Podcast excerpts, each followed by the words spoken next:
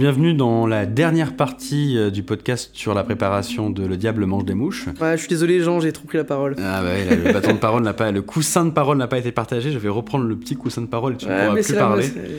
C'est- c'est mon Euh, scénario, il est tellement fier de son scénario, euh, difficile. Euh, et donc du coup, on va là vraiment juste aborder des points très pratico-pratiques, ambiance et peut-être création de props. Et on vous expliquera comment nous on fait certains props, notamment les parchemins, les lettres. Il y a beaucoup de choses à, il y a Ouais. beaucoup de parchemins à faire, de lettres à faire. Et donc du coup, comment on vieillit le papier artificiellement? S'il y en a qui connaissent pas encore ça, on va vous dire nous euh, comment on fait. Notre technique, quoi. Chacun Donc- une technique différente en plus. Donc pour euh, commencer, Antoine, tu parlais de la musique. Donc tu as Ouais. parlé de certains points musicaux particuliers. On va pas revenir dessus, même si on les mettra en description, notamment pour Tchaïkovski. Ouais, Mais tu as utilisé des musiques d'ambiance particulières pour Berlin. Lesquelles exactement. Alors, il y a tout un album qui s'appelle Berlin Swings, où c'est vraiment euh, euh, le foxtrot, enfin les, les musiques de ces années-là, avec le swing, les, euh, la chanson un peu vieillie. Donc ça, c'est très sympa.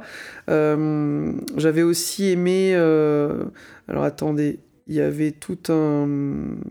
Babylone Berlin, qui est le, le- la bande-son d'un film Euh, pareil, où c'est. euh, Alors c'est un peu plus récent, la musique fait plus récente, mais c'était très sympa, ça j'avais bien aimé l'utiliser.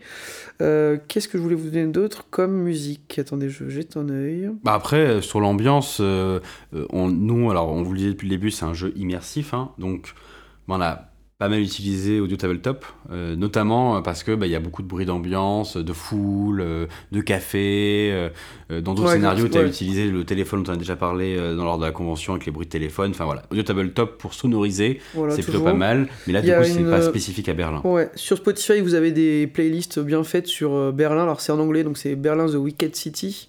Donc, ça, n'hésitez pas à y aller. Euh, et puis, après tout, on vous mettra des liens. De... Mais c'est vraiment. Vous n'allez pas avoir de problème à trouver des musiques euh, qui font l'ambiance. Je vous mettrai aussi le lien pour les musiques qui font un peu plus peur. Euh, donc, ça, c'est par exemple Apocryphos. Moi, j'utilise Musica Ctuliana. Après, il y a toutes les musiques atonales, un peu longues, d'ambiance, qui peut être bien. Et moi, dans ce scénario, j'ai bien aimé vous mettre des musiques, pas d'ambiance, mais des musiques de l'époque. Marlène Dietrich et tout, c'est vraiment parfaitement dans l'ambiance. Pour c'est toutes un- les musiques d'ambiance, il y a, euh, allez réécouter le podcast qu'on a fait sur Cthulhu, qui est le podcast de la saison Exactement. 1, épisode 2, où là on parlait un peu plus de l'ambiance générale de Cthulhu et tu Voilà, déjà là-dessus, fait il y a une plein de choses. Euh, Il y a Black to Come, je crois que je l'avais pas cité à l'époque parce que je l'avais pas, c'est un. C'est un, un CD de musique ultra ultra malaisante. Donc ça pour les moments très euh, très enfin qui font peur, c'est parfait pour le rituel tout ça. Donc Black to Come, je vous mettrai aussi le lien. Euh, et pour finir, euh, je voulais aussi vous dire Tu parles pas d'Harlem Nocturne Non mais arrête, c'est c'est bon, jamais plus. C'était Harlem Nocturne, oui, jamais bien. Je vous la mettrai aussi. C'est la musique d'intro des scénarios. Et moi, Marlène Dietrich, Just a Gigolo. Euh, petite dédicace, voilà. euh, Utilisez-le s'il y a des moments un peu euh, tristes ou un moment pour peut-être pour finir le scénario. C'est, je trouve que c'est une belle musique. C'était la musique que chantait Gertrude à Hugo Voilà, dans le bar d'Erinteralt. dans le bar du Ça, on vous mettra tout ça dans un PDF en plus, histoire de. Bah, elle est déjà dans le scénario, dans le podcast de Cthulhu. Exactement, c'est vrai.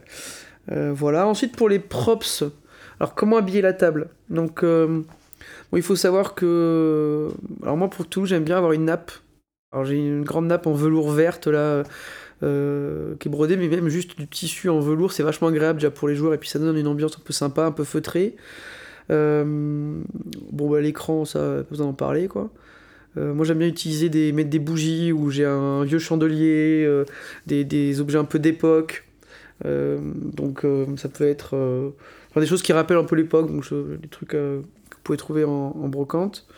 Euh, Qu'est-ce qu'il y a d'autre à... Moi j'ai une vieille lanterne que je mets parfois sur des scénarios comme ça, un peu années 20. Moi, globalement, là, tout ce qui va vous permettre d'habiller votre table, il n'y a rien de très original euh, sur ce qu'on avait mis là truc, en, euh, en props d'ambiance. C'est plutôt, par contre, on, on, reparlait des props liés au scénario, on il y en avait plusieurs. Et euh, donc, du coup, tu voulais partager euh, une recette de création de parchemin? Ouais, alors moi j'aime bien quand il y a des props sur du vieux, du vieux papier, euh, genre Edge et Cthulhu, enfin Chaosium ils font souvent ça, vous pouvez les télécharger, etc., les imprimer. Moi si j'ai le temps, j'aime bien les refaire, c'est vachement plus authentique.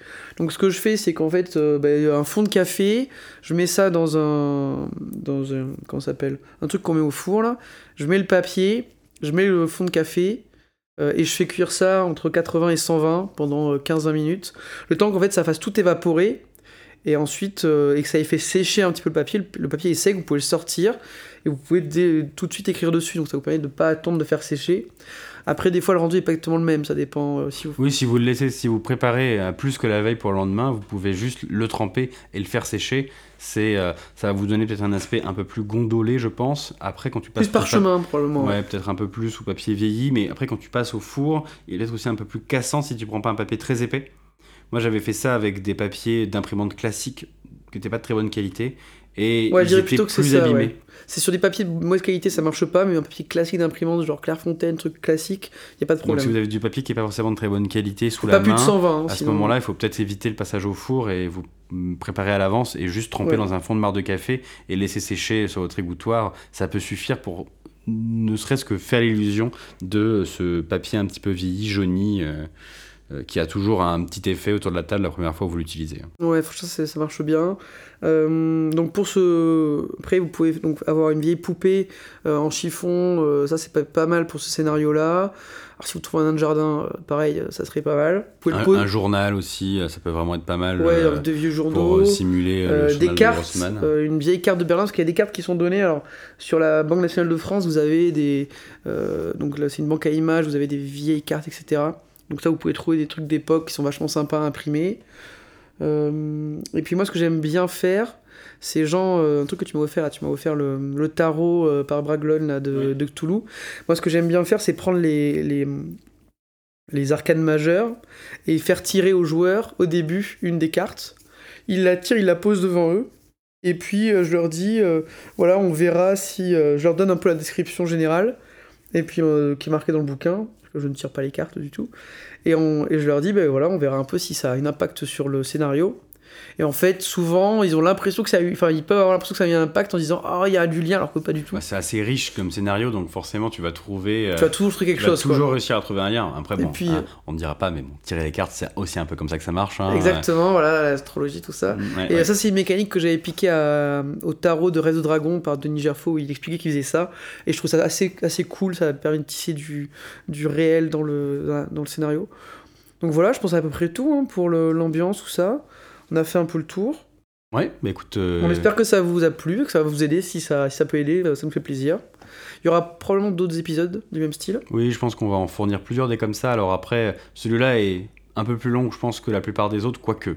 C'est l'objectif, c'est quand même de faire majoritairement des scénarios d'intérêt denses, complexes, parce que des scénarios simples et rapides, il n'y aura peut-être pas forcément d'intérêt à les faire, à moins que ils aient une Ouais, quelque part- chose de Si spécial. c'est des scénarios typiques d'introduction, ça peut être bien, je pense, pour aider les, les, les jeunes MJ, mais voilà. Donc, On a déjà prévu là d'en- d'enregistrer dans les jours qui viennent euh, le même format, mais pour un autre scénario. Peut-être déjà le dire. On va Oui. parler d'Alien, euh, le chariot des dieux. ouais. Euh, qui est aussi, toi. euh, ça, c'est du coup, c'est moi qui l'ai masterisé euh, pour essayer de vous aider à le préparer aussi parce que ça fait partie de ces scénarios peut-être un peu plus difficiles à, à mettre en place. Euh, on va essayer de conclure parce que ça fait déjà deux heures et demie qu'on enregistre. Ouais, voilà, on espère qu'il y en a encore qui sont là, peut-être pas d'ailleurs. C'est pour ça qu'on va vous le fournir en format un peu découpé parce que je pense que ce sera plus facile à consommer comme ça. Ouais, Et euh, On l'objectif, c'est quand même on pas va faire des forcément. timecodes normalement pour Ouais. les. Yeah, c'est pas forcément de l'écouter tout le long d'un coup, c'est pas l'objectif. C'est plutôt d'aller picorer euh, pour aller récupérer ce dont vous avez besoin. Euh, là, ça va être euh, la partie euh, astuces et props, ambiance. euh, et euh, je pense que là, le cœur du, du- de ce truc-là, c'est quand même très clairement la description du scène par scène euh, qu'on espère est intéressante à écouter. Bah écoute, Antoine, euh, c'était un plaisir comme d'habitude. Bah oui. Et puis, euh, À la À bientôt. prochaine salut! Salut